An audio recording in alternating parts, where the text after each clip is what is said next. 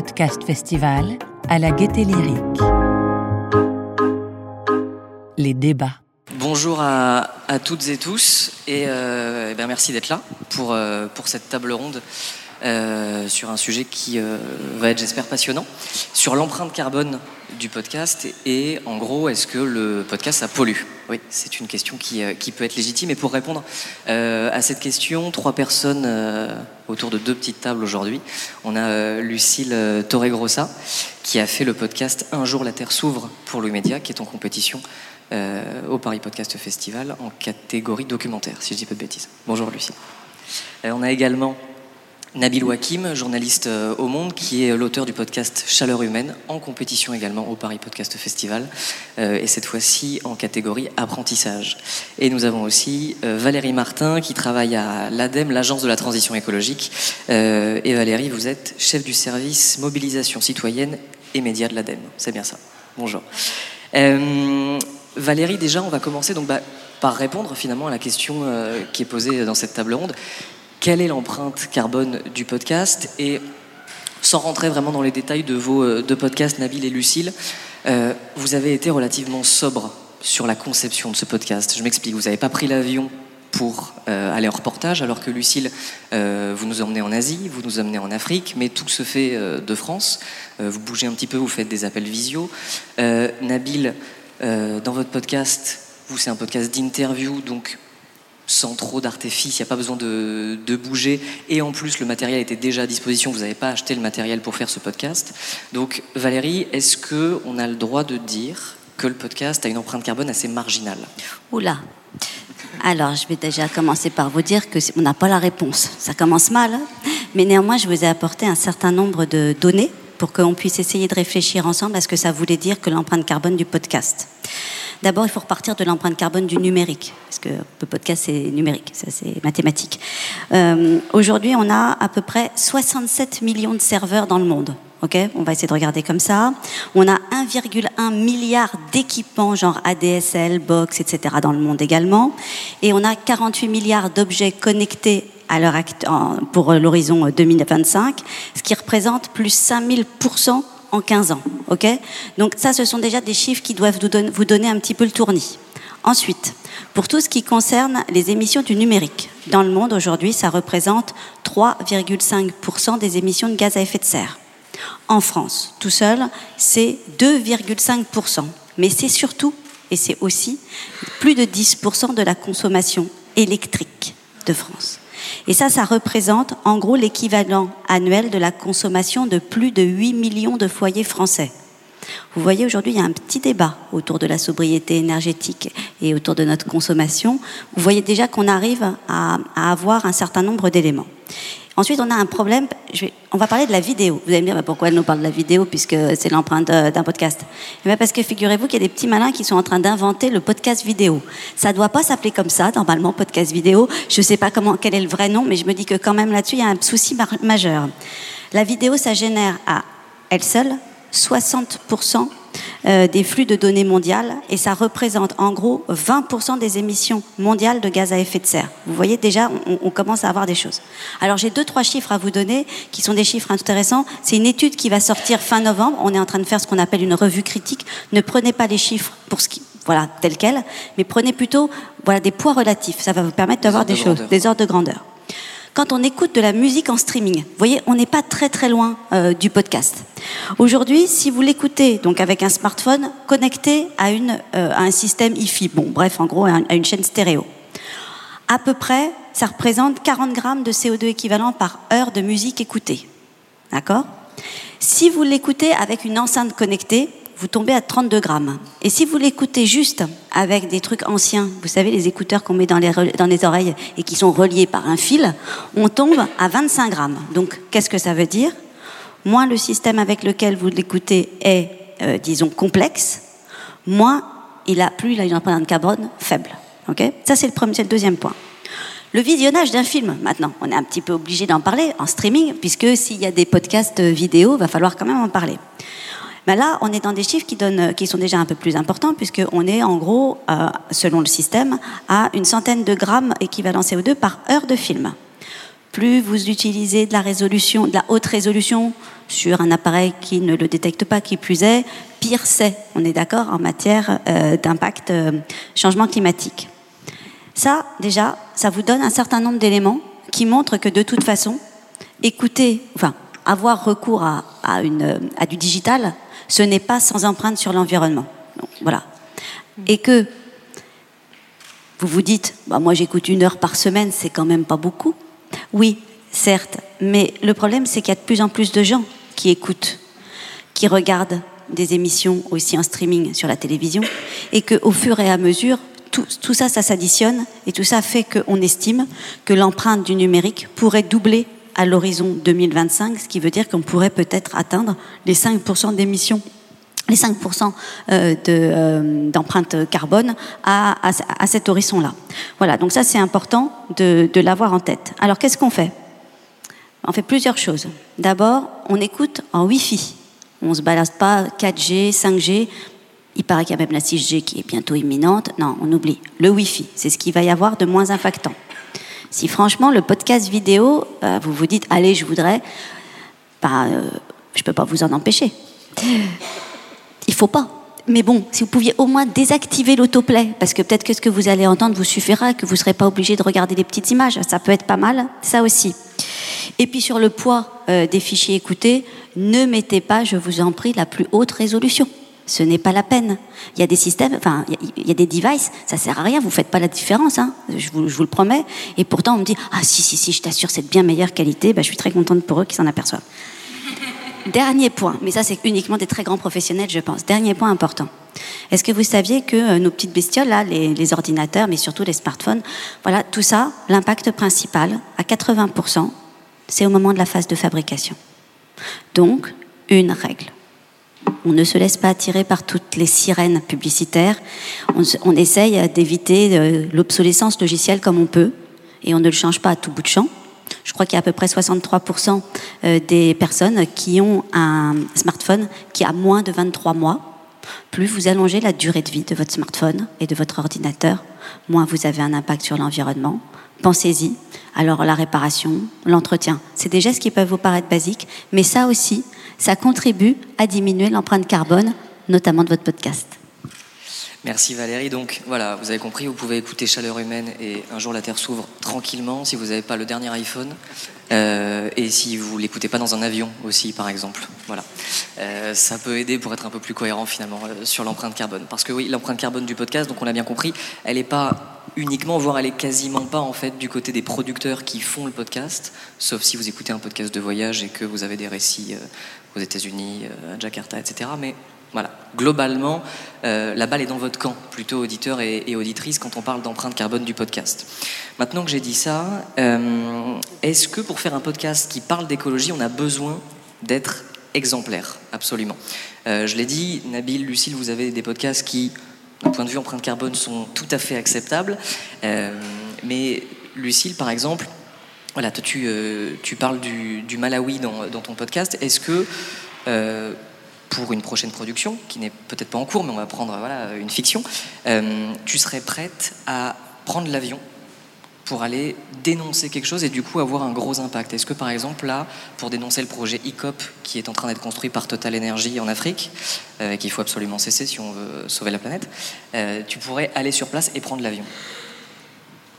Alors, ça demande un petit effort de projection puisque j'ai pas du tout prévu d'aller au Malawi ou d'aller dénoncer euh, le projet ICOP euh, voilà, euh, en avion. Après, je pense que c'est un équilibre à avoir quand on prépare un podcast. C'est de se dire quel va être l'impact de ce podcast, quels peuvent être les effets. Là, tu parles de dénoncer, donc on est vraiment sur de l'activisme. Moi, si Camille Etienne prend l'avion pour aller dénoncer le projet ICOP, je sais qu'il y aura un impact très fort, c'est évident. Donc peut-être qu'on peut se dire euh, qu'il faut être exemplaire et en même temps il faut savoir garder de la mesure et savoir évaluer quels sont les impacts euh, finaux des productions qui, qui vont sortir. Euh, en l'occurrence, euh, là voilà, si, si l'idée est de faire un podcast euh, militant qui va permettre de changer les choses et que c'est ça, le, que c'est l'envie de la personne qui porte ça et qu'elle a un réseau qu'elle va pouvoir vraiment porter ça. Je, je, pense que même si, bien entendu, euh, prendre l'avion, on sait que ça a un impact très fort, mais il faut aussi euh, mesurer euh, qu'est-ce qui pollue le plus et, essayer d'être aussi réaliste. On ne peut pas être exemplaire tout le temps dans son métier, dans sa vie personnelle. Donc je pense qu'il faut, il faut de la mesure et réfléchir les choses en tout cas. Parce que Nabil, il peut y avoir une certaine dissonance cognitive en fait. Il peut y avoir une culpabilité au moment finalement de se dire bah, il faut que j'aille prendre l'avion, mais ça peut valoir le coup dans certaines situations. Tu serais prêt à le faire? Bonjour. Euh, oui. Merci Nabil. Euh, non, mais euh, il y a plusieurs aspects là-dessus. D'abord, euh, euh, évidemment, enfin moi je, parle d'une certaine manière de chaleur humaine, mais c'est des discussions qu'on a plus généralement dans la rédaction du Monde. Et évidemment, dans la rédaction du Monde, y compris pour couvrir les sujets climatiques, on prend l'avion. Moi, j'ai été journaliste sur les questions énergétiques pendant plusieurs années. il m'est arrivé de prendre cinq avions en une semaine pour aller couvrir des projets de photovoltaïque au fin fond de la Zambie. Et effectivement, peut-être que c'était pas le discernement dont euh, Lucille parlait. Et donc, je crois que euh, je suis tout à fait d'accord avec avec ce qui a été dit, c'est-à-dire que je crois que la question, c'est où est-ce qu'on met le curseur, c'est-à-dire quel est l'objectif finalement qu'on poursuit d'un point de vue éditorial, pas tant d'un point de vue de dénonciation, mais d'un point de vue de notre métier de, de journaliste, de gens qui racontent la réalité telle qu'elle se passe à plein d'endroits du monde. C'est très difficile de parler du changement climatique sans aller voir. C'est très difficile de parler de populations qui sont euh, directement impactés euh, sans euh, les rencontrer, sans pouvoir leur en parler, sans leur donner la parole. Et donc ça, c'est un vrai enjeu. c'est pas facile, mais oui, effectivement, je pense que ça fait partie de notre travail et de notre métier. Ce qui veut dire que pour pouvoir faire ça, il faut être d'autant plus carré et d'autant plus réfléchi sur le reste de nos usages. Et donc c'est un équilibre d'une certaine manière. Et c'est vrai que j'aime bien cette expression de techno-discernement, de se dire bon bah finalement, voilà, ce qu'on, les choix qu'on fait d'émissions, d'une certaine manière, d'émissions induites, et eh ben euh, il, faut qu'on en ait conscience. Ensuite, il y a effectivement autre chose, et là encore, je rejoins ce que disait Lucille.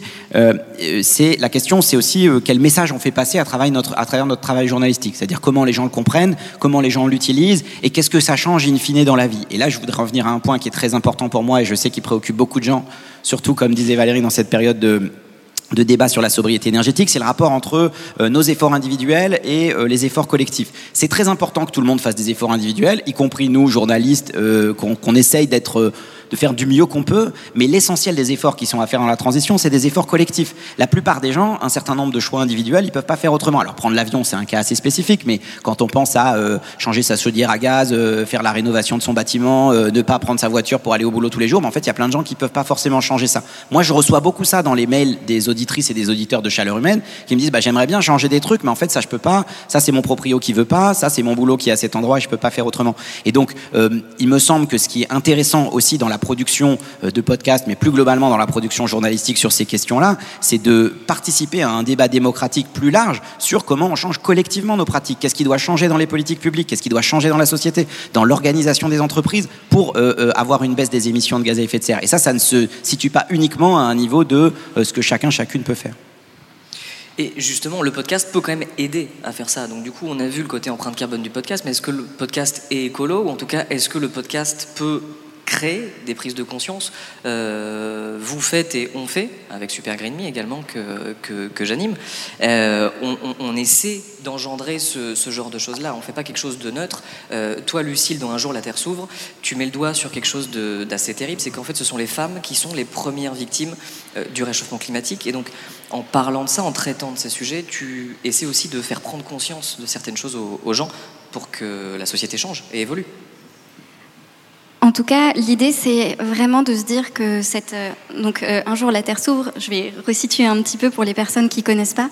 Euh, c'est donc une série en cinq épisodes qui a été faite avec le studio de podcast Louis Média et dans laquelle on déroule un peu le fil de l'impact disproportionné du changement climatique sur les femmes. Et hum, l'idée est vraiment de mettre en lumière un sujet qui est peu connu, peu traité, et de l'expliquer en longueur puisque, enfin, longueur, c'est cinq épisodes euh, d'environ une demi-heure. Euh, donc voilà, pour, pour resituer un petit peu, l'idée était vraiment de montrer euh, d'expliquer, de prendre le temps euh, de vraiment réfléchir à comment on raconte des phénomènes euh, naturels qui, sont, qui peuvent être compliqués à comprendre, comment on raconte des situations aussi, c'est quoi concrètement un impact disproportionné sur les femmes, essayer vraiment d'avoir de, d'avoir des exemples précis et, et, de permettre aux personnes d'avoir vraiment une vision précise et argumentée d'une situation. Ce podcast, je l'ai pas du tout fait, et Louise, qui est dans la salle et qui est la productrice euh, non plus, l'idée n'était pas du tout de dire euh, euh, vous allez voir et ça va vous donner envie de changer. L'idée de dire là, il y a ce sujet qui est extrêmement important, qui est que les femmes sont en première ligne du changement climatique et qu'on en parle très très peu, c'est un sujet très très peu connu et qui du coup est très peu pris en compte et c'est quand même crucial à prendre en compte. Voilà, et eh bien comment faire en sorte que les personnes prennent conscience de ça, comprennent comprennent. Ensuite, à chacun de se saisir euh, du podcast euh, comme il en a envie, comme il ou elle souhaite. Et, là-dessus, c'est pas à nous de décider, mais c'est à nous, je pense, de faire un travail journalistique rigoureux euh, le plus rigoureux possible, sur tous les aspects aussi, tous les métiers qui sont engagés aussi dans, un podcast, pour pouvoir donner vraiment toutes les informations. Et là-dessus, le podcast est vraiment idéal, que ce soit en termes de longueur, de format, des libertés qu'on peut avoir. Et même si c'est pas un objectif premier, en tout cas, les auditeurs et les auditrices s'en emparent comme ça et ça peut aussi permettre un, certain changement et c'est ça qui, enfin, c'est assez gratifiant, c'est bien. Euh, toi, Nabil, dans, Chaleur Humaine, tu reçois euh, une, dire une personnalité, non, un, expert ou une experte euh, toutes les semaines sur des sujets assez divers et variés, que ce soit le climat, la biodiversité, etc. Sur le papier, excuse-moi, c'est pas forcément le podcast le plus sexy qui soit. Euh, parce qu'en fait, tu vas nous faire entendre pendant 30-45 euh, minutes un scientifique, quelqu'un d'ultra pointu, ou une scientifique, euh, une autrice du GIEC, sur un sujet chiant. comment est-ce que tu fais pour réussir à nous faire écouter ce, ce podcast? Parce qu'en plus, c'est bien, chaleur humaine, c'est très bien. Merci, c'est gentil déjà de. Il y a, une, vieille euh, phrase attribuée à Hubert Beuve-Méry, le fondateur du Monde, qui disait Faites chiant. Et je crois qu'effectivement, c'est une bonne ligne pour chaleur humaine. Euh, non, euh, c'est une vraie question parce qu'en fait, les sujets qui sont liés au changement climatique et en fait tout ce qui en découle, c'est-à-dire que souvent quand on parle du changement climatique, on pense effectivement d'abord, et, c'est normal, au climat. Mais en réalité, ce qui aujourd'hui nous intéresse de plus en plus toutes et tous, c'est euh, comment on fait pour faire la transition, comment on s'adapte, qu'est-ce que ça change dans nos vies euh, et tout ça. Et donc c'était ça un peu l'idée de chaleur humaine, c'était de dire euh, moi qui suis nul pour trouver des noms, je voulais appeler ça comment on fait, puis on m'a dit que c'était trop nul, mais c'était quand même un peu ça l'idée, c'était de s'attaquer à, euh, voilà, pas comment on fait pour prendre les problèmes. Et donc l'idée, c'est de faire venir des expertes et des experts, pas simplement pour décrire une situation, mais aussi essayer le plus possible d'avancer dans la direction de ben, quels sont les leviers qu'on peut activer, aussi bien au niveau individuel, bien sûr ça existe, mais surtout en termes de politique publique, euh, en termes de réglementation, en termes de voilà, quels, sont les, qu'est-ce qu'on peut appuyer comme bouton pour que les choses s'améliorent. Et donc voilà, le, donc ça c'est la première chose. La deuxième chose, c'est qu'il y a un parti pris, euh, mais Lucie le c'est mieux que moi euh, ce dont il s'agit. Euh, c'est-à-dire que le monde, traditionnellement, nous, la manière dont on fait du journalisme, c'est d'une manière qui est assez peu incarnée. Euh, on dit pas jeu au monde. Moi, j'ai grandi comme ça au monde pendant 15 ans, à jamais dire jeu. Et donc là, quand on a lancé le podcast, on s'est dit que peut-être l'incarnation, c'était aussi une manière d'embarquer les gens et de les faire se reconnaître aussi dans un certain nombre de sujets. C'est-à-dire qu'effectivement, plutôt que de se dire simplement, bon, bah, j'écoute une experte du GIEC qui dit des trucs très intéressants, bah, en fait, on essaye d'amener les gens par la main et de leur dire bon bah voilà moi aussi en fait euh, j'ai des émotions. Moi aussi en fait je sais pas comment faire. Moi aussi j'ai des contradictions. Et en fait moi aussi je me pose ces questions là dans ma vie de famille avec mes proches. J'ai ces débats là les mêmes peut-être que vous vous avez. Et donc euh, essayons sincèrement euh, d'essayer de s'approcher le plus possible de la réponse à ces questions. Et donc l'idée c'est d'avoir une discussion qui soit une discussion ouais j'allais dire honnête au sens où on sait que sur la plupart de ces questions là il n'y a pas de solution simple. Il n'y a pas de mode d'emploi qui serait caché qu'on vous avait pas lu jusque là et donc, euh, en disant je et en me mettant d'une certaine manière dans ce bain-là, il y a aussi l'idée de euh, voilà, moi-même me confronter à ces propres interrogations qui sont les vraies que j'ai dans la vie. Et puis, si je peux me permettre, c'est pas de l'incarnation euh, gratuite, entre guillemets. Tu nous fais même en, fin d'épisode un petit récap de ce que toi, sincèrement, tu as retenu comme, comme point essentiel en fait dans la discussion. Enfin, tu as vraiment une posture honnête et sincère. Alors ça, je peux le dire parce qu'elle n'est pas là, mais c'est vraiment grâce à ma productrice Adèle Ponticelli euh, qui a vraiment insisté pour faire ça, alors que je trouvais que c'était pas une bonne idée. Et en fait, c'est vraiment ce que les auditrices et les auditeurs aiment bien, c'est-à-dire je reprends la parole à la fin euh, et pour dire ce que moi j'ai retenu de ce qu'a dit l'interlocuteur et les questions que ça m'a posées. Et y compris, ça m'a permis de dire sur certains épisodes que j'étais pas content, que j'avais trouvé que j'avais pas forcément bien la réponse ou que ça m'avait pas forcément euh, convaincu. Et en fait, c'est pas toujours très agréable pour mes interlocutrices ou mes interlocuteurs, mais par contre, du point de vue des gens qui écoutent, bah, en fait, ça envoie un message que, bah oui, en fait, ces sujets-là, ils sont compliqués. On essaie de s'en approcher avec euh, le plus d'honnêteté possible, et ça marche pas toujours. Lucille, c'est euh, toi aussi, dans Un jour la Terre s'ouvre, tu incarnes un petit peu le, sujet, pas à outrance non plus, mais tu parles quand même à la, première personne. Euh, C'était important, toi, cette dimension d'incarnation et aussi de faire passer des émotions dans ton podcast?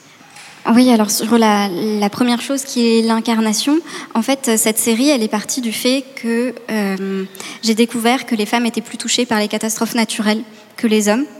Je vous dis ça à froid, déjà, je pense que vous me dites, euh, c'est super bizarre, vraiment, t'es sûr Et en fait, euh, voilà, si je vous dis ça, bon, ça, provoque un étonnement quand même, je pense, assez fort. Et moi, ça m'a provoqué un étonnement, du scepticisme, voilà. Et donc, il y a eu ce, cet étonnement. Donc, je me suis intéressée au sujet pour un précédent, projet euh, avec ma sœur. Et, et là, j'ai vraiment découvert ça et j'avais pas du tout fait les liens entre les questions euh, féministes et les questions écologiques, on va dire. Et là, le lien s'est fait et vraiment, ça m'a énormément intéressée. Et j'ai trouvé ça passionnant. Et j'ai été d'étonnement en étonnement, ça on, peut le dire aussi. Et c'est vraiment cet étonnement qui nous a guidés aussi dans la construction de la série. Parce qu'en fait, euh, si moi j'ai été étonnée, probablement que les auditrices et les auditeurs allaient l'être aussi. Et on s'est vraiment appuyé là-dessus. L'incarnation était intéressante en ça. C'est qu'en fait, je ne suis pas du tout euh, meilleure ou plus visionnaire que quiconque qui va écouter ce podcast. Et, euh, on partage ensemble ces étonnements et ça permet de, bah, de montrer mon cheminement. En fait, ça permet aussi aux personnes qui écoutent, je pense, de faire elles-mêmes le cheminement et de mieux comprendre, euh, mieux comprendre ce dont on parle. Donc il y a cette question de incarner en tant que personne qui, porte le podcast. Et il y a aussi la question des, émotions. Tu disais, moi, d'un point de vue personnel, je suis persuadée que sur ces sujets-là de, réchauffement climatique, on ne peut pas faire sans les émotions. On ne peut pas faire sans les émotions que ça suscite chez nous, sans les émotions qui guident les, les personnes qui nous entourent. De toute façon, c'est absolument incontournable et les émotions euh, doivent être euh, à leur juste place, elles ne doivent pas être dévalorisées parce qu'en fait, ça joue un rôle très important. On vit quand même une crise climatique inédite. Je pense que si ça ne suscite pas d'émotions chez quelqu'un, bon, soit c'est un, un déni très fort et très très beau mécanisme de déni, mais plus probablement ça va engendrer des choses. Donc l'idée aussi c'était de prendre ces émotions là dans le podcast, aussi bien les émotions enfin, que moi ça a pu susciter, mais aussi les émotions des, les émotions des gens. Et quand on dit émotion, finalement c'est très très vaste. Pour rentrer dans, dans l'histoire de quelqu'un, euh, voilà, on a fait attention à décrire les lieux où vivaient les gens dont on parlait. Euh, voilà, où est-ce qu'ils vivent, euh, c'est quoi leur, leur grain de voix, c'est quoi Qu'est-ce qu'ils aiment? Enfin, l'idée, c'est vraiment de rentrer dans quelque chose de presque affectif avec les gens que vous allez écouter. Mine de rien, c'est quand même deux heures et demie d'écoute si vous écoutez, ce que j'espère que vous allez tous faire et toutes faire les cinq épisodes. Et ben voilà, au, cours de ces deux heures et demie, euh, je pense que que ces liens se fassent. Ben, quand je vous dirai, les femmes sont plus touchées euh, par euh, les catastrophes naturelles, bah, vous penserez pas à juste un constat euh, froid qui a été fait sur la scène du Paris Podcast Festival. Vous penserez à Raymond qui a 92 ans, qui habite dans le 19e, qui est en galère avec son store, qui est en galère avec son, euh, fils. voilà. Et ça, bah, finalement, rien que de parler de Raymond, j'ai des frissons. Et bah, cette émotion-là, elle est importante et je pense qu'elle est importante pour comprendre ces sujets qui nous dépassent, qui sont à des échelles incroyables. Je pense que Nabil le, pourra en parler beaucoup mieux que moi, mais c'est vraiment important. Voilà, cette idée de l'incarnation et de l'émotion. Euh, moi, j'étais ravie de travailler avec Louis Média euh, aussi pour ça, parce que je sais que c'est un studio qui fait vraiment très attention à ça, et pour qui c'est très important. Et euh, je trouve que ça apporte vraiment beaucoup en tant qu'auditrice. Et je pense que c'est le cas là pour, pour un jour la Terre s'ouvre.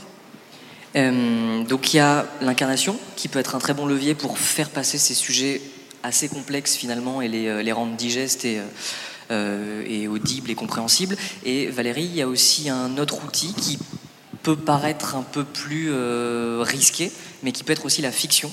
On peut euh, alerter via la fiction, et c'est ce que vous avez fait, vous, euh, à l'ADEME, l'Agence de la transition écologique, avec votre podcast euh, Demain c'est loin. Oui, peut-être ça va faire le lien Oui. avec ce que vient de dire Lucille, parce que j'aimerais peut-être revenir sur euh, peut-être des erreurs qui ont été commises, euh, j'allais dire en matière de euh, communication sur euh, les questions de changement climatique, de biodiversité ou autres. D'abord, on- a parlé beaucoup en tonnes de CO2 ou tonnes équivalent CO2. On a utilisé tout un tas de, de données, d'équivalences qui parlaient pas. Ensuite, on est resté beaucoup dans du débat d'experts accessible aux seuls experts. C'est-à-dire que par euh, les termes qui étaient employés, on avait l'impression de tourner euh, entre sachants. Et donc, euh, à partir de ce moment-là, il y avait comme une sorte de barrière qui se créait. Je, me souviendrai toujours la fois où j'étais en train de faire un, travail avec une agence. pour faire du pré-test de campagne et on voulait pré-tester notamment un, un certain nombre de choses sur l'économie circulaire. Et à la fin, il y avait une question sur l'économie de la fonctionnalité. Là, normalement, je vois un gros froncement de sourcils chez vous. Eh ben, euh, je vous rassure, à 22 heures, quand on faisait ça, il y a eu exactement le même froncement de sourcils. Mais c'est quoi cette économie de la fonctionnalité? Ça veut dire quoi? Ben, Ça veut dire juste euh, privilégier euh, l'usage, l'être plutôt que l'avoir, donc l'usage plutôt que la possession. Et euh, c'est par exemple des systèmes où euh, vous allez louer une paire de chaussures, après vous allez la redonner à votre abocage, par exemple, qui va la reconditionner et qui va la remettre en vente en seconde main euh, dans un corner chez Etam. Voilà. Mais on a utilisé des termes qui étaient franchement très éloignés, ce qui veut dire qu'on a travaillé sur la rationalité des personnes pour comprendre les enjeux du débat. Mais nous ne sommes pas que des êtres rationnels, sinon je peux vous garantir que tous les rapports de l'ADEME qu'elle fait depuis plus de 30 ans auraient dû suffire à nous convaincre. Force est de constater, moi ça va bientôt faire 30 ans que je suis à l'ADEME, on a dû rater quelque chose. Euh, deuxième point, la, communication, les médias et les podcasts sont d'excellents euh, médias. Ce sont des puissants vecteurs de transformation culturelle. On ne réussira pas à faire la transition écologique et à transformer la société sans une transformation culturelle profonde. Et aujourd'hui, on est euh, beaucoup euh, drivé par euh, un, récit qui est le récit dominant, qui est celui de la surconsommation, qui est celui de je consomme donc je suis, etc.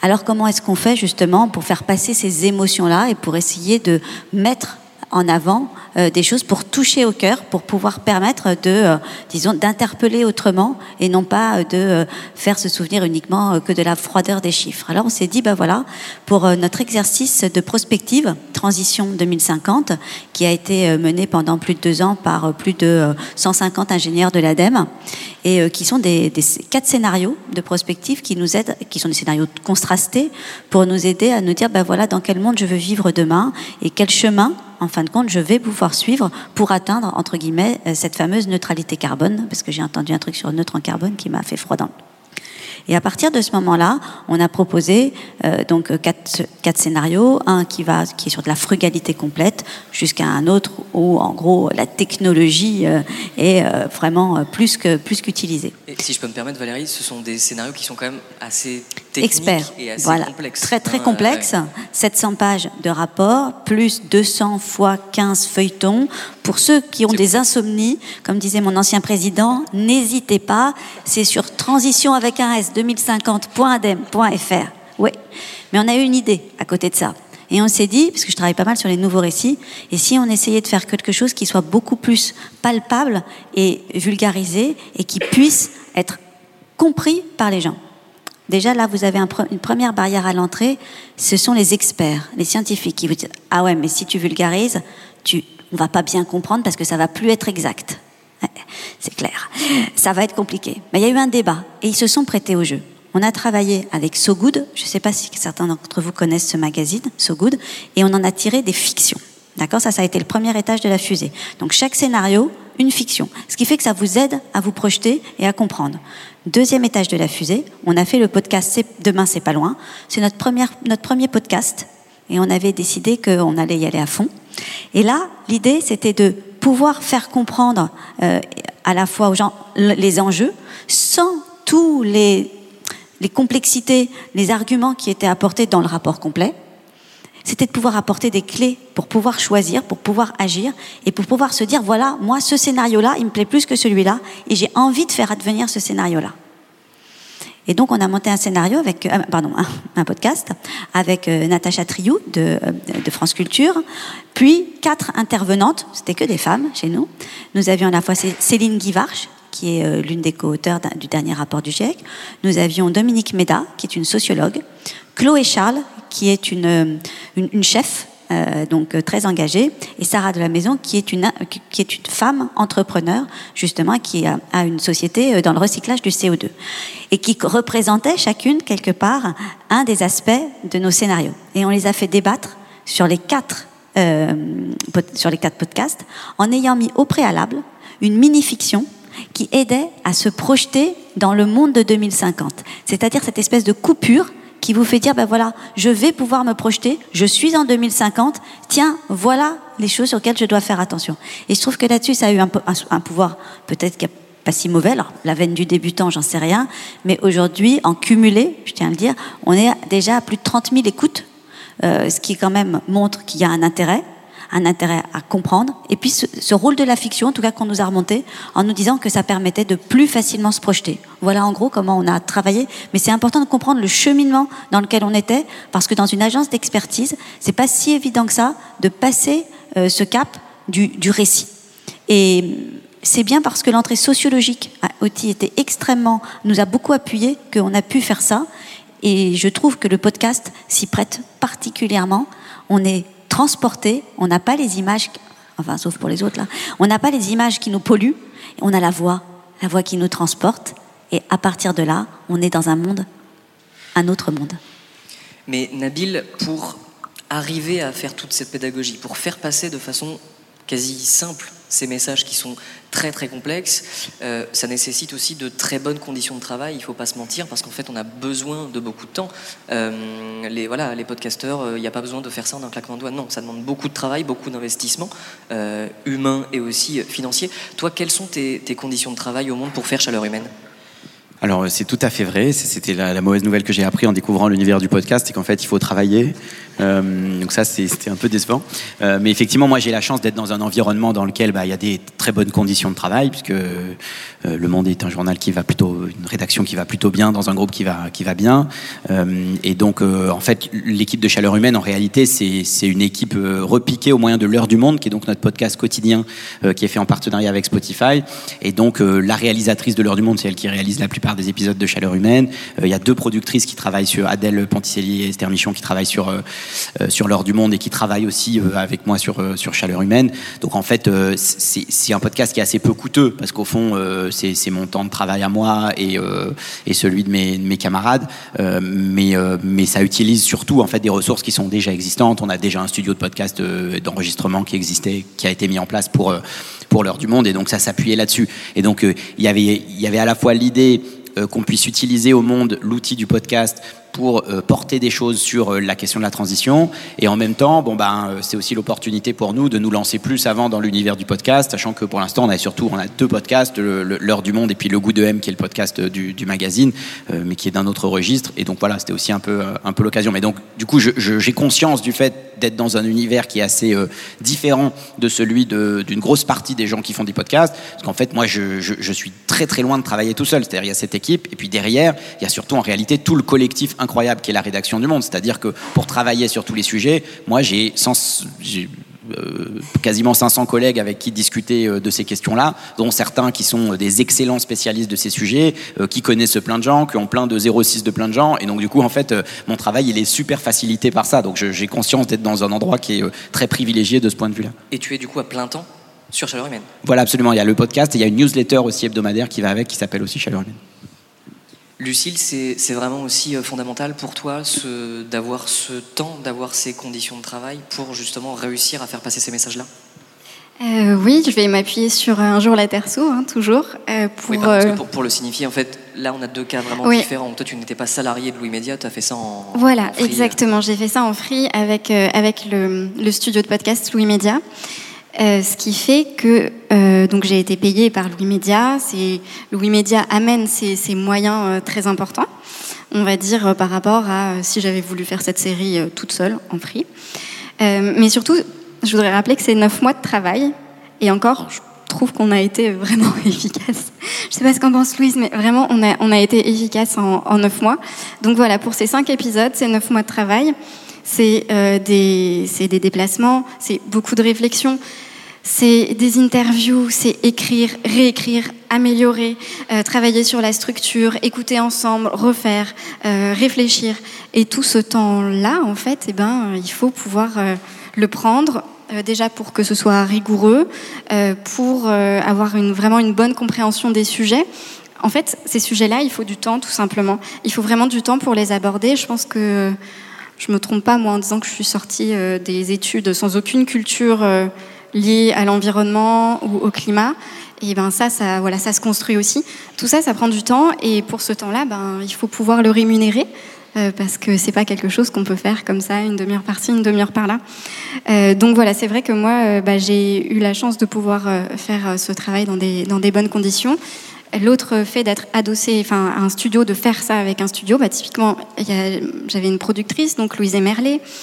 Euh, il y a quelqu'un qui a fait euh, la réalisation, Anna Bui, et la musique, c'était Michael Yo. Je les cite pour dire que voilà, c'est vraiment là encore, on n'est pas du tout sur euh, le même type de média que le monde, mais il y a quand même vraiment du monde qui est mobilisé pour avoir une qualité finale et un résultat, le résultat qu'on attend, un résultat de qualité. Et effectivement, même pour comprendre, je dirais, les sujets, c'est quand même des sujets, enfin, je disais tout à l'heure, les catastrophes naturelles touchent plus les femmes, il faut avoir le temps de le comprendre, il faut avoir le temps de le sourcer, il faut avoir le temps de l'expliquer.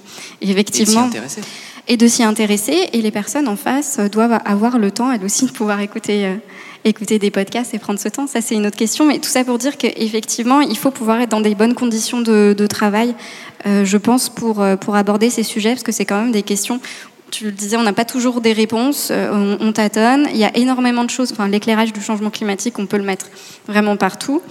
Donc, euh, ouais, il faut du temps. Peut-être juste pour compléter sur, euh, sur ce point, parce que je crois que c'est ce que tu dis, je crois, est vraiment important. C'est-à-dire, euh, déjà, en général, le journalisme de qualité, ça coûte cher parce qu'il faut du temps pour pouvoir travailler. Mais particulièrement sur les questions climatiques, et je pense que c'est une des raisons. On dit souvent, ah, les médias sont nuls pour parler du climat et tout, c'est vrai dans l'ensemble, mais c'est pas simplement euh, une question de mauvaise volonté, c'est aussi une question de modèle économique. C'est-à-dire que particulièrement sur un certain nombre de sujets climatiques, parce que c'est des sujets transversaux, parce que c'est des sujets compliqués, parce que moi aussi, j'ai pas fait des études scientifiques, et donc euh, en fait, il m'a fallu un certain temps pour comprendre un certain nombre de mécanismes. Ça demande de la formation en interne, euh, ça demande du temps pour lire, écouter, comprendre tout ce que tu viens de dire. Et donc en fait, ça, ça, demande du temps et donc de l'argent. Et donc ça, c'est souvent mal compris dans un certain nombre de rédactions.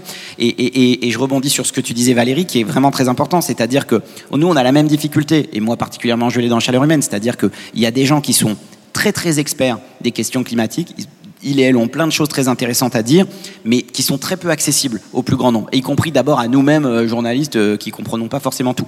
Et donc, en fait, le travail de vulgarisation et de pédagogie, de rendre accessible sur le fond, mais aussi de trouver les formats qui rendent ça euh, accessible au plus grand nombre, en fait, ça, ça prend du temps. Et ça, c'est pas forcément mesurable derrière en, nombre d'écoutes ou il n'y a pas forcément de KPI pour, pour mesurer ça. Mais, mais en fait, c'est très important et je crois que ça, c'est un discours qu'il faut pouvoir tenir aussi à l'intérieur des studios de podcast, des rédactions, etc., en disant attention, sur ces sujets-là, euh, il y a besoin d'une foulée supplémentaire parce que euh, euh, pour y arriver, ne pas se tromper, comprendre de quoi on parle, trouver les bons interlocuteurs, etc.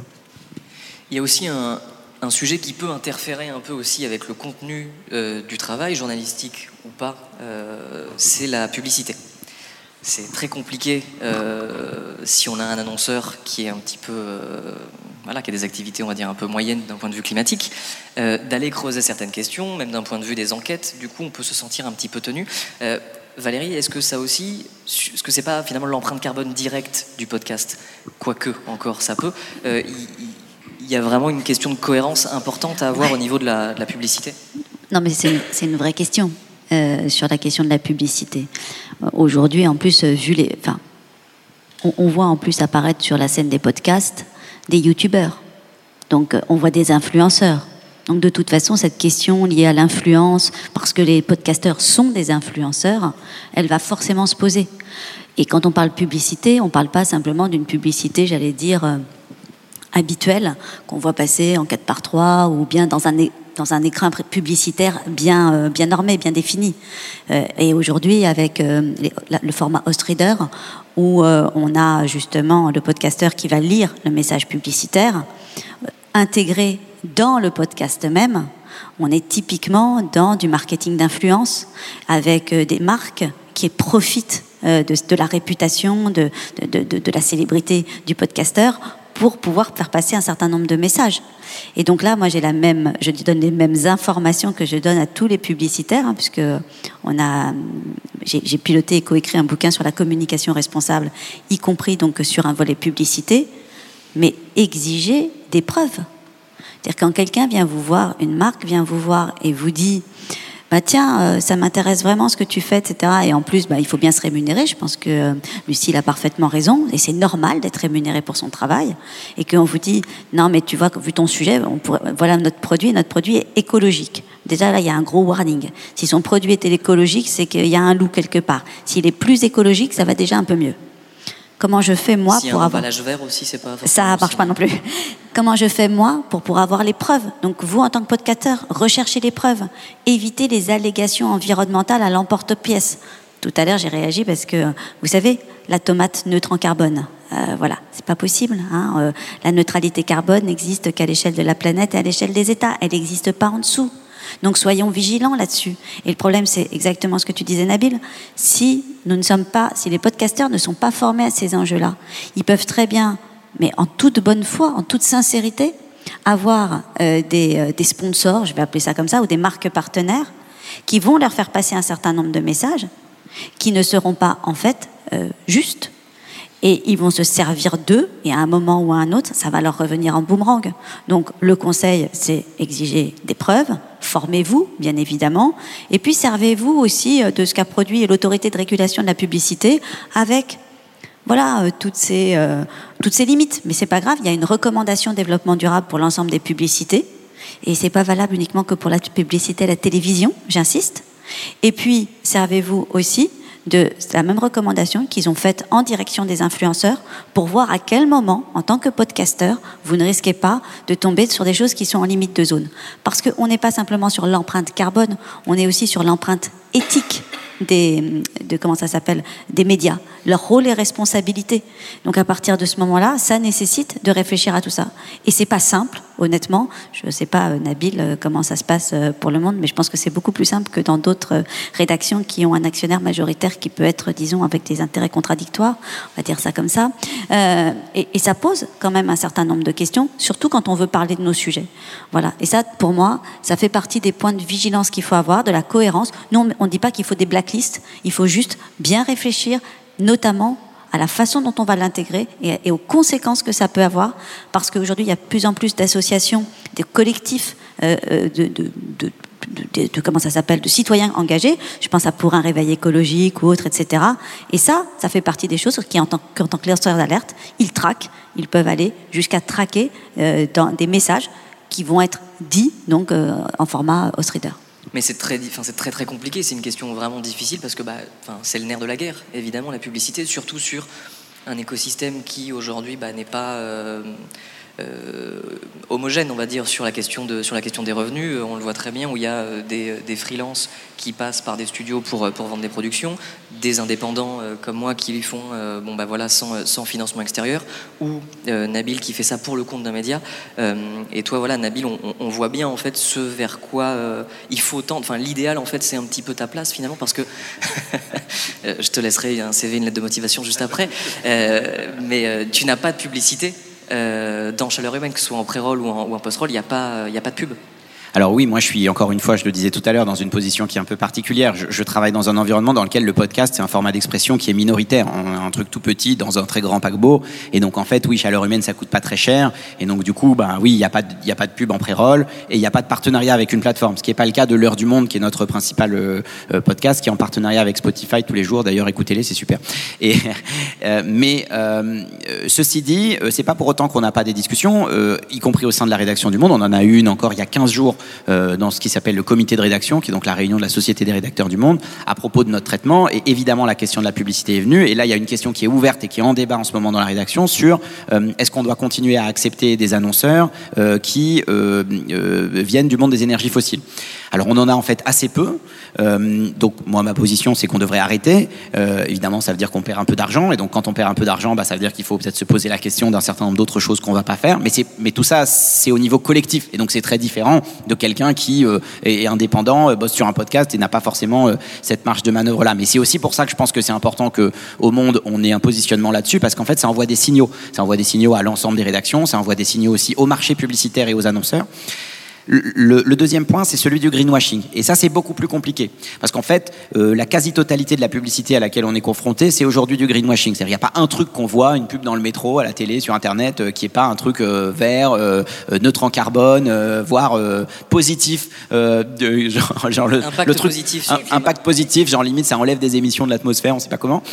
Et donc, et ça, c'est très embêtant, parce qu'en fait, c'est beaucoup plus compliqué d'avoir des critères qui disent, bon, bah ça, on prend pas parce qu'on considère que ça va pas Parce qu'en fait, c'est différent selon les, selon les secteurs. Et quand je dis qu'on a peu de pubs qui viennent des industries fossiles, c'est parce qu'en fait, ben, les gens qui font des pubs et qui sont dans le fossile, euh, des boîtes comme, comme Total ou Engie par exemple en France, font assez peu de pubs pour dire acheter de l'essence. Font plutôt des pubs pour dire ah regardez, euh, on fait des énergies renouvelables, euh, on installe des bornes de recharge pour les véhicules électriques, etc. Et donc du coup, c'est plus compliqué de leur dire ah ben non, en fait, on veut pas vos trucs qui polluent, alors qu'en fait, ils participent à ce qu'on nous dit devoir être la transition. Donc il y a un débat qui est pas simple, je pense, et, et j'ajoute que c'est un truc sur lequel m'écrivent beaucoup de gens qui écoutent Chaleur Humaine, qui travaillent, si je comprends bien, dans le monde de la communication ou de la pub, et qui disent bon bah moi je suis embêté, je me retrouve souvent en fait à devoir mener des projets sur ces sujets-là, et je sais pas comment les prendre parce que je sais que les boîtes disent pas toujours la vérité, mais en même temps est-ce qu'on peut pas les amener à faire mieux? Enfin voilà, j'ai pas la réponse à tout ça, mais je pense que c'est un débat qui est important. Dernier point, pardon, je suis bavard, sur ce que tu disais sur la formation, c'est vraiment un truc que j'encourage tout le monde à faire, et c'est aussi euh, ce qu'on essaye de faire là au monde où on monte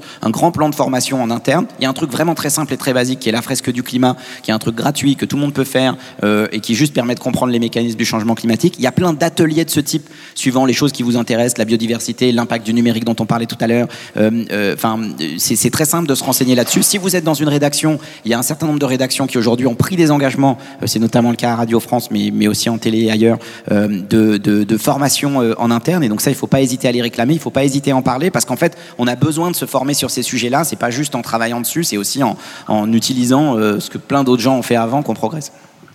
Et peut-être dans, dans, une des deux fresques intéressantes aussi pour compléter ce que tu viens de dire, il y a la fresque de la publicité ce qui est extrêmement intéressant pour se poser un certain nombre de questions. Ça a été monté euh, notamment par euh, TF1 Pub, YouMatter et donc Mathieu Janik, qui est mon co-auteur.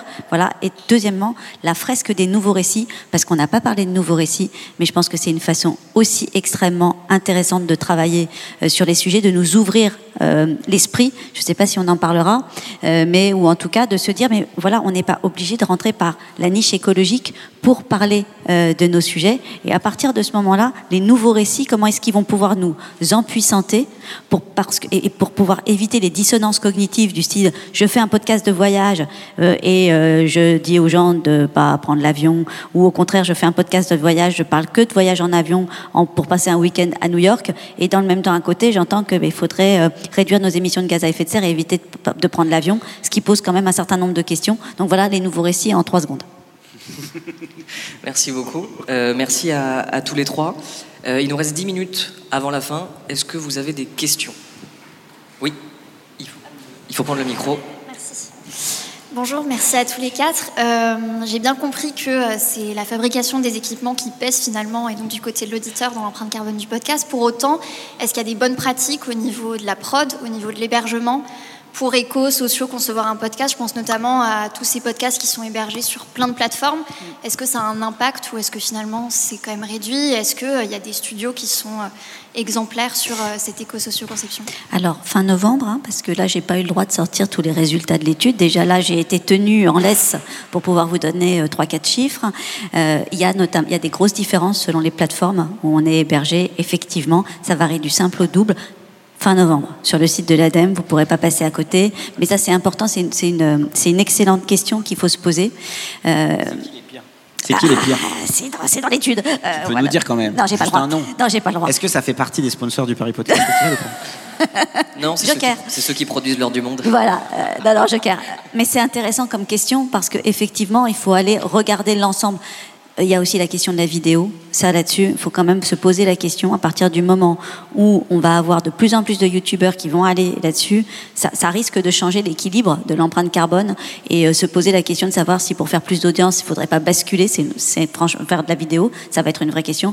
Et troisième point, on a un mot qu'on n'a pas du tout cité, c'est la sobriété éditoriale et le renoncement. À quel moment, et ça c'est un vrai sujet euh, aujourd'hui, à quel moment une communication plus responsable, c'est de pas participer à l'infobésité générale, mais ça c'est vous avez quatre heures et c'est un autre euh, voilà. On enchaînera sur une autre table ronde après là-dessus. Est-ce que vous avez d'autres questions? Bonjour, merci beaucoup pour euh, cette table ronde. Alors, Victor Durand Lepeuch, euh, créateur du podcast Comme un poisson dans l'eau, qui est un podcast contre le spécisme.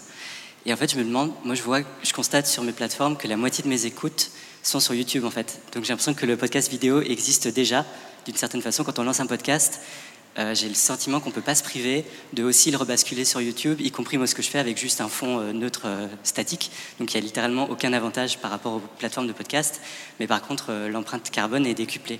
Donc est-ce que vous, peut-être vos podcasts respectifs, sont aussi rebasculés sur YouTube? Et est-ce qu'il y a des solutions pour ne pas avoir à le faire ou, voilà, Quels sont les compromis à avoir sur, sur ce point-là? Alors ça déjà ça va énerver Valérie, mais je la laisse souffler avant de répondre. moi pour ma part, pour Super Green Me, j'ai commencé à mettre des épisodes sur YouTube, mais après j'ai eu la flemme, donc j'ai arrêté parce que ça me prenait du temps et que ça me rapportait pas de, absolument pas d'écoute, pas de vue et je suis nul, je suis pas un YouTuber dans l'âme. donc moi 99,9% de mes écoutes sont faits sur euh, des applications euh, de streaming de podcasts, donc euh, Apple Podcast, Spotify, Deezer, etc. Je sais pas. Euh, non, nous, nos podcasts, ils sont pas sur YouTube. Après, on a un service vidéo qui fait des vidéos sur YouTube et qui sont très très vus. Et donc, euh, évidemment, le service vidéo, ça, ça les intéresse euh, ce type de débat sur sur l'impact. Mais je crois que c'est une question qui est plus large. C'est-à-dire, il s'agit pas d'être pour ou contre YouTube ou pour ou contre le, streaming. En fait, il y a des usages qui existent et il y a des endroits par lesquels les gens s'informent. Moi, je viens d'un média dans lequel, pendant très longtemps, on a pensé que la seule bonne manière de s'informer, c'était de lire un journal papier qui s'appelait Le Monde et qui paraissait une fois par jour. Il a fallu très longtemps et beaucoup de débats internes pour faire comprendre à un certain nombre de gens dans la rédaction que la vie c'était pas comme ça et qu'il y avait d'autres usages. Et donc, je, je, crois que quelque part, ce que tu fais, c'est assez rationnel. C'est-à-dire, euh, il y a des gens qui l'écoutent sur YouTube, tu le fais d'une manière qui est en fait euh, la moins impactante possible. C'est un équilibre, c'est ce qu'on disait tout à l'heure. Je crois qu'on ne peut pas être euh, parfait sur tout et on fait comme on peut. Si toi, tu juges que c'est une manière de faire arriver euh, le, travail que tu fournis au plus grand nombre et que derrière ça ça peut avoir un impact ben voilà il faut réfléchir à cet équilibre là mais en tout cas moi je ne dirais pas aux gens surtout ne mettez rien sur YouTube voilà je pense qu'après c'est plutôt dans, les usages qu'en font les gens qu'il faut se poser la question et puis finalement, tout dépend aussi un petit peu de la thématique que tu traites dans ton podcast. Euh, si effectivement euh, tu dis amène aux énergies fossiles, enfin tu fais un podcast qui loue le charbon et le pétrole et que tu le mets sur YouTube, bon bah là c'est pas ouf. Est-ce que vous avez... Bonjour, merci pour votre intervention. La première chose à laquelle m'avait fait penser euh, la problématique, c'était le matériel que j'utilisais moi en tant que créatrice de, créatrice de podcast indépendante pour enregistrer, qui est une catastrophe en fait, euh, d'une manière technologique. Et je voulais savoir si vous connaissez des marques euh, de micros, de câbles, je sais pas, qui seraient un peu moins impactantes, néfastes pour l'environnement, parce que le matériel audio est un matériel qui est très accessible au niveau du prix, et donc c'est quelque chose qu'on a tendance à plus acheter que louer, mais du coup c'est quand même un peu catastrophique de ce point de vue-là. Non, moi je connais je pas, faut... je connais pas de, de, de, marque. Il y a une règle, hein, c'est la même. On garde son matériel le plus longtemps possible. Déjà à partir de ce moment-là, on permet d'alléger l'empreinte carbone globale. Si c'est pour toujours avoir euh, le dernier euh, matériel à la mode, tout qu'on change tous les 18 mois avec frénésie, ça pose problème. En fait, c'est ça. Mais c'est du bon sens hein, quand même. Ce que je dis, c'est pas, c'est pas autre chose. Et, euh, et, je pense que c'est la même chose. C'est se réinterroger sur ses pratiques. Moi, je pense que c'est globalement ça. On peut décider de faire telle ou telle chose, mais en son âme et conscience, et non pas parce qu'on est, on est euh, poussé euh, par des dictates culturels. Euh, et, et, et, marketing. Voilà. Donc attention aussi à la façon dont on gère, dont on entretient, dont on répare. Je suppose que vous prenez énormément de soin de votre euh, matériel parce que c'est bah, ce qui vous permet de gagner votre vie et du coup vous, vous l'entretenez et je trouve ça super. Et puis je pense qu'il faut vraiment se déculpabiliser, enfin il faut, il faut se déstresser aussi un coup. C'est-à-dire qu'en fait là, euh, tous les quatre, je l'ai pas, on a tous des smartphones euh, et c'est pas bien en soi, mais si on ne les change pas tous les ans, donc c'est pareil pour euh, les micros, pour le matériel, voilà, si on n'est pas dans une surconsommation, c'est bon, c'est soutenable, on peut le faire. C'est pas effectivement super bien, mais euh, rien n'a un impact euh, neutre, on pollue. Est-ce qu'il y a une toute dernière question? Bonjour, euh, déjà merci. Moi, c'est vraiment une question ultra pratique. Du coup, euh, il y a beaucoup de personnes, j'en fais partie, qui écoutent les podcasts, par exemple, dans les transports en commun ou en marchant. Du coup, est-ce que c'est mieux le, de le télécharger? Voilà, c'était juste ça que je voulais savoir. Oui, il faut merci. mieux télécharger plutôt que le streaming. Ok, merci. Voilà, c'était une question très rapide, parfait. oh, une dernière, ouais. C'était vraiment la même question. D'accord, eh ben voilà. Eh ben merci beaucoup à toutes et tous d'avoir assisté à cette table.